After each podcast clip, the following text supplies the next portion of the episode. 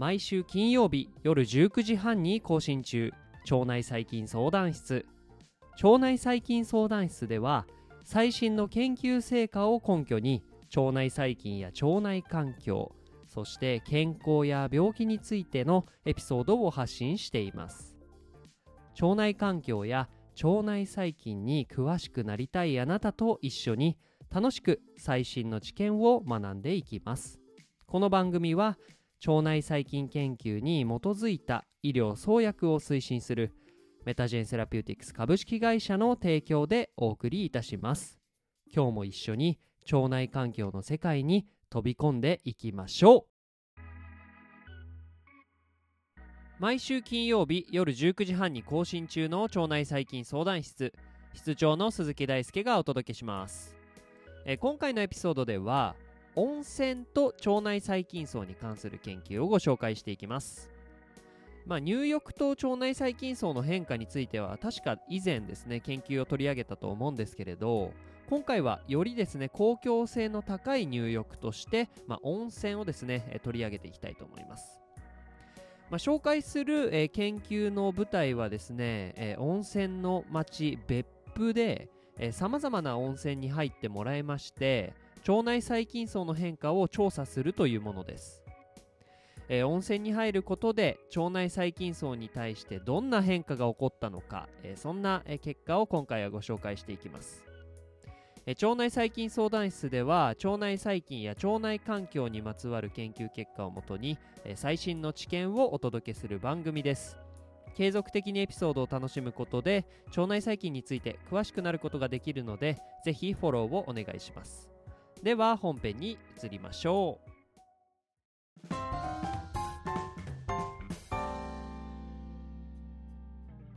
腸内細菌相談室。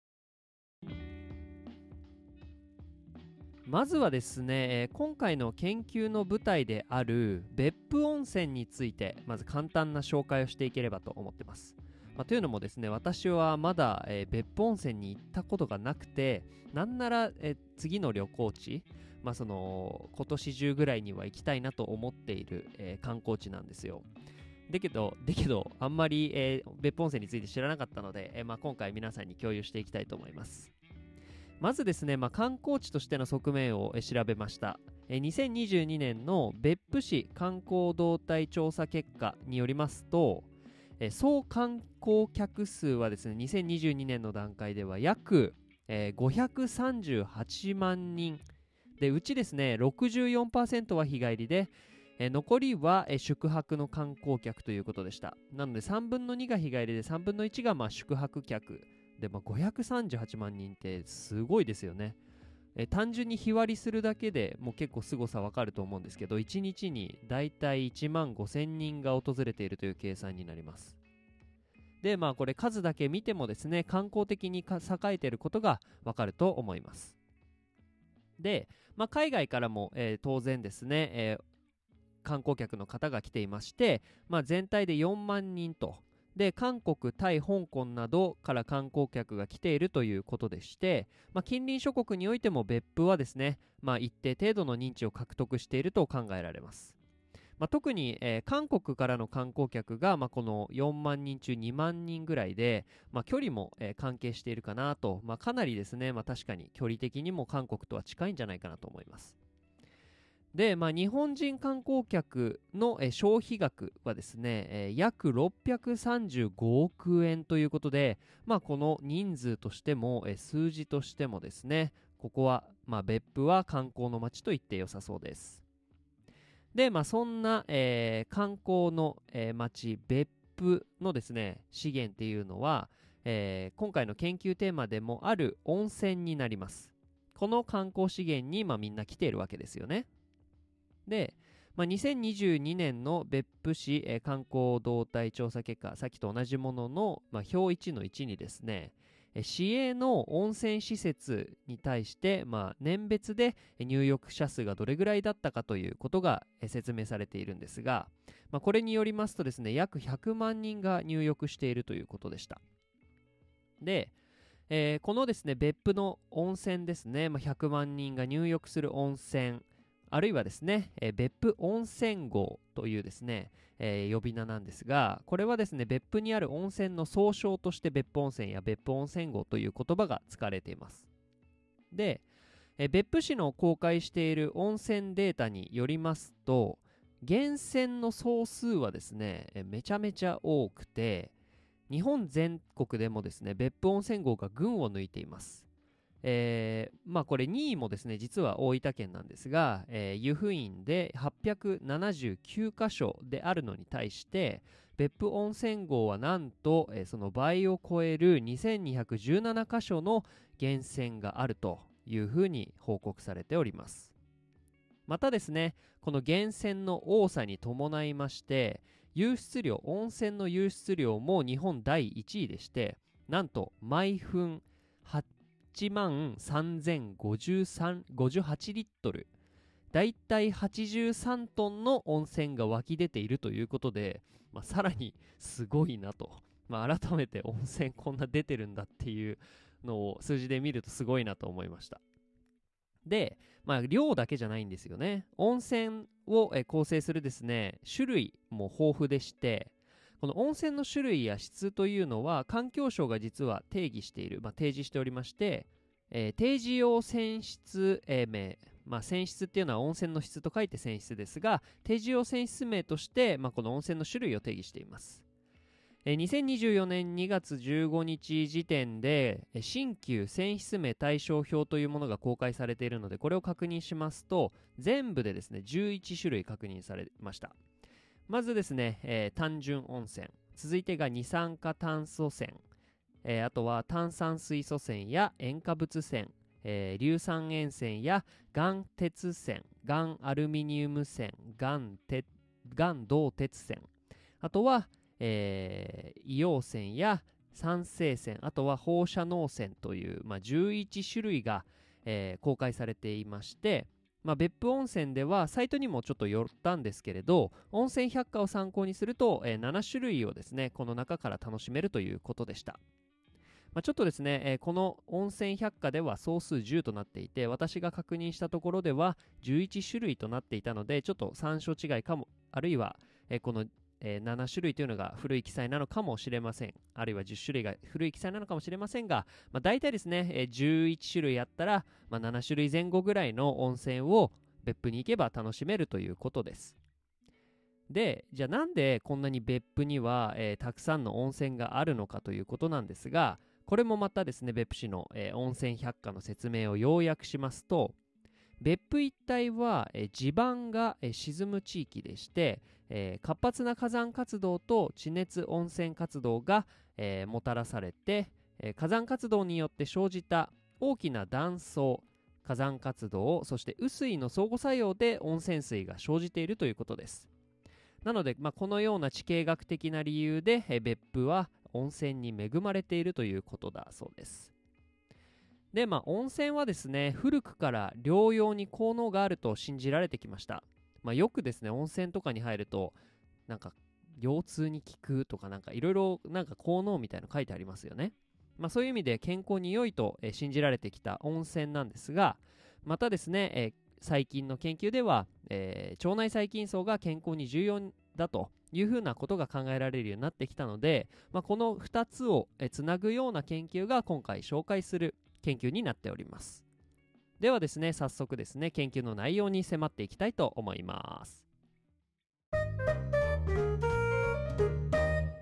腸内細菌相談室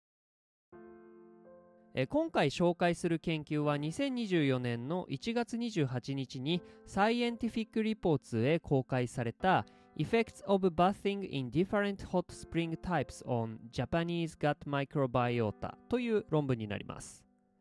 この研究では九州に住む健康な成人136名。うち男性が80名で女性が56名を対象にした研究が行われています。で試験のデザインは非常にシンプルで7週間連続で同じ温泉施設の同じ浴槽に、えー、入ってもらうと。で、えー、1日あたりですね20分以上入ってもらって、まあ、休憩は自由としていると。いうことで、まあ、この、えー、7週間の介入前後で腸内細菌層を解析することで変化を見るというのがこの研究の大きなデザインです。でこの期間における食習慣や生活習慣については過度な飲酒や、えー、過食は控えるように依頼されています。で、えー、まあ、腸内細菌層自体はですね、えー、糞便、まあ、うんちから、え見ていくんですけれど、まあ、これは本当によくある、え参加者自身が自宅でですね採取するタイプうんちを採取して、えその後解析にはですね 16S のリボソーマル RNA アプリコンシーケンシングを行うという、まあ、よくある腸内細菌層の解析という感じです。で、えー、今回入浴してもらったのは、えー、単純温泉、えー、塩化物泉、え炭酸水素塩泉や、え硫黄泉あとは硫酸泉、えの、え5つ5種類の温泉を対象にして、えこれらについての影響を評価してきました。結果ですね7種類の細菌が入浴によって増加することが確認されまして単純温泉ではパラバクテロイデスやオシリバクター属菌が炭酸水素塩泉ではビフィドバクテリウムビフィダムやオシリバクターさらにはルミノコッカス属菌が。あとは、えー、硫黄泉ではルミノコッカスとアリスティペス属菌が増加するということが確認されました。なので、まあ、今回の例で言うと、えー、腸内細菌層に影響を与えたのは単純温泉、えー、炭酸水素塩泉や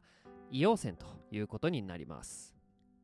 で特にですね、えー、ここで、えー、確認されたビフィドバクテリウムビフィダム、まあ、これはビフィズス菌の一種で、えー、この細菌については便秘や対等のあとは免疫機能に良い影響を与えるというふうに考えられている一方で途中も出てきましたルミノコッカス属菌は、まあ、これ種によってはですね炎症成長疾患とかの、え疾患に関連するような菌というふうに考えられています。まあですね、えルミノコッカスいろいろな種が含まれていてルミノコッカスナーバスが特にですね、まあ、そういう炎症に関連するんですが他にもですね、まあ、ルミノコッカス結構種によっては良、えー、かったり悪かったりみたいな感じでまあちょっと結論付けるのがまだ難しいという感じですね。まあ、今回の結果を素直に読み取りますと温泉に7日間、えー、1日20分以上入ると腸内細菌層が変化するということは示唆されましたがじゃあそれが健康に対して良い影響を与えるのかあるいは悪い影響を与えるのかということについてはまあもうちょっと今後の調査が必要といった感じです。またどのような経路によって腸内細菌が、えー、温泉によって温泉の影響を受けて、えー、変化していくのかということについてはですねまだわからないことが多いです。まあ、例えば、えー、温泉に入ることによって温泉施設にある食堂に毎週通ってるかもしれませんし牛乳とか、まあ、オロポとかを1週間飲んでいることがあるかもしれませんよね。まあ、これはですね、えー、記載はされてないんですけれど過度な飲酒や、えー、過食を控えるというふうには言われていますが、まあ、別にそこまで強いような、えー、介入はされてないというふうに、えー、この文面から、えー、私は読み取ったので、まあ、ちょっと本当のところがどうかは分かりませんが食事については、えある種自由なところがあるので、まあ、そういうですね温泉に継続的に入ることで生じるいつもの生活からの逸脱というのはですね一つの行楽因子になるということなになると思うので、まあ、ここは注意が必要かなと思ってます。まあ、いずれにせよ、まあ、今回の結果でまず一番言えることとしては温泉に入ることによって腸内細菌層が変化する可能性が示された示唆されたというところが、えー、この研究の面白いところなんじゃないかなと思います。最後にですね、この研究の結果を受けた、妄想なんですが、将来的には腸内細菌層を効果的に変化させる科学的に優れた温泉が発見されるかもしれませんし、まあ、そういった温泉の成分を模したような、入浴剤を作れるかもしれないなと思ってます。まあ、今までは腸内細菌層を変化させる上で食べ物に目がいっていたと思いますプロバイオティクスとかプレバイオティクスとかシンバイオティクスとかね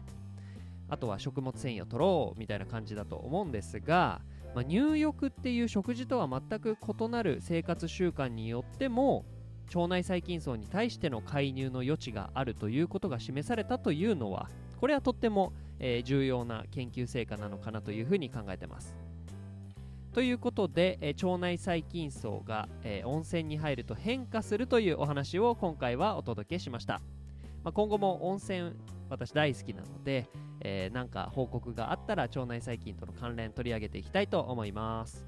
腸内細菌相談室では番組に対する感想や質問リクエストを募集しています。X や Instagram、Apple Podcast や Spotify からいつでもご連絡ください。